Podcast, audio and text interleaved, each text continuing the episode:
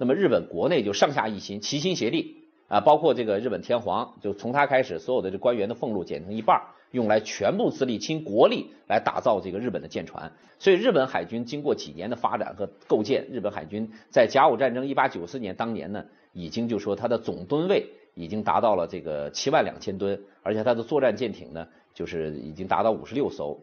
日本受了刺激，而清政府呢？如果此时继续保持优势，或者全国上下一心扩展海军实力，那今天的历史就不会这样。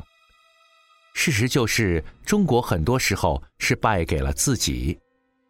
日本上下一心购买新式军舰，而中国呢？Page Seven 拿到了北洋海防经费英解与实收数目比较表。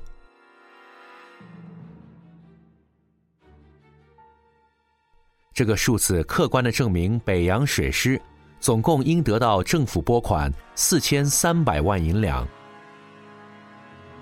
而直到一八九四年丰岛海战，只拿到两千二百六万五千两，比原先预定支出少去百分之五十一点三，就是说还有将近两千二百六万五千两一半的钱没有拿到，这是为什么呢？我们常说的江湖说法是，慈禧太后拿去修颐和园了，情愿给自己修园子，而没有给北洋水师提供足够的装备。Page Seven 不是想给慈禧还一个清白，而是想把最准确的数字和大家共享。我们翻看了1888年到1895年颐和园收用经费表。颐和园总共花费一千三百七十三万零一百两，其中有关海防与海军的费用拨用是九十二万二千七百两，所以从北洋水师实拨的四千三百万两看来，九十多万两的银子对颐和园的捐用不算是个大数目。既然九十多万两的拨款不算大费用。那北洋水师的钱都去哪里了呢？这是个谜。当时的会计做账做得很好，很多学者为查这个事情分成了很多不同的说法。为了不使您听起来过于数据化，Page Seven 简单的把几种情况综合起来说：一，平定完太平天国后。清政府的中央财政制度已经非常脆弱，收入体系紊乱，政府直接支配的金融权力降低。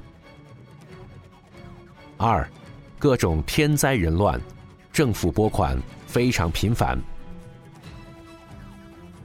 三，一八七五年到一八八一年，北洋海军正在发展初期的重要阶段，光左宗棠收复新疆就花费了五千多万两。这也是当时李鸿章要和他 PK 的原因。四，同治帝去世后修惠陵。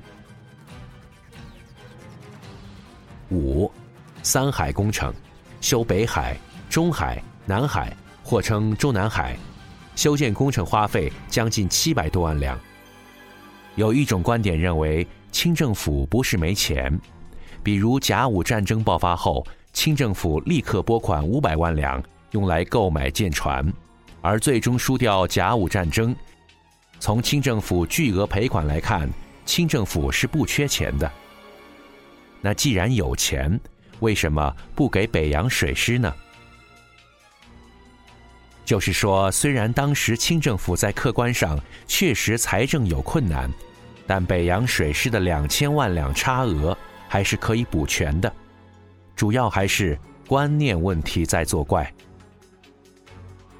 当然，首先得承认，如果慈禧不修三海工程，不修颐和园，而是向日本天皇学习重视海军，那北洋水师将多出一倍军力，也许历史将会改写。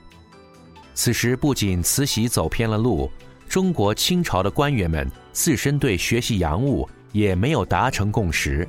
外加他们实在不清楚现代海军是个什么兵种，对于李鸿章的北洋水师频频要钱，充满了质问。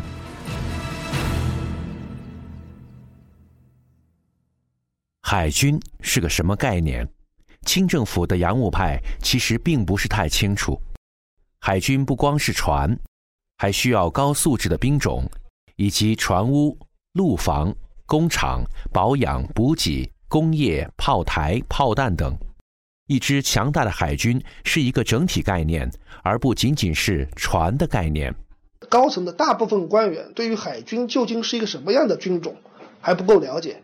这是一个需要有大量的资金持续投入的，是一个非常吃钱的一个军种。之所以吃钱，就是因为它的技术装备是在飞速的发展的。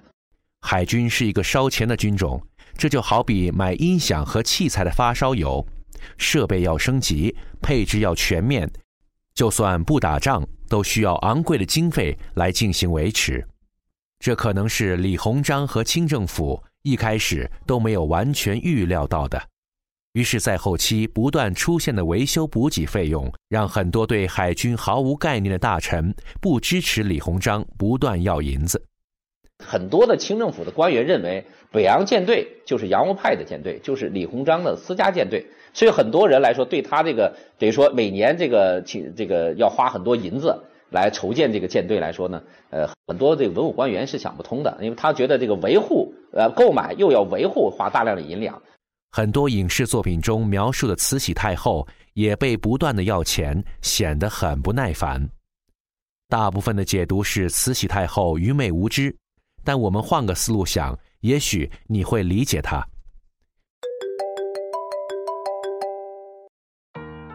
这就好比你的女朋友昨天刚买了一个 iPhone 五，半年后她突然对你说她要买一个 iPhone 五 S，还准备配一个全新的 iPad。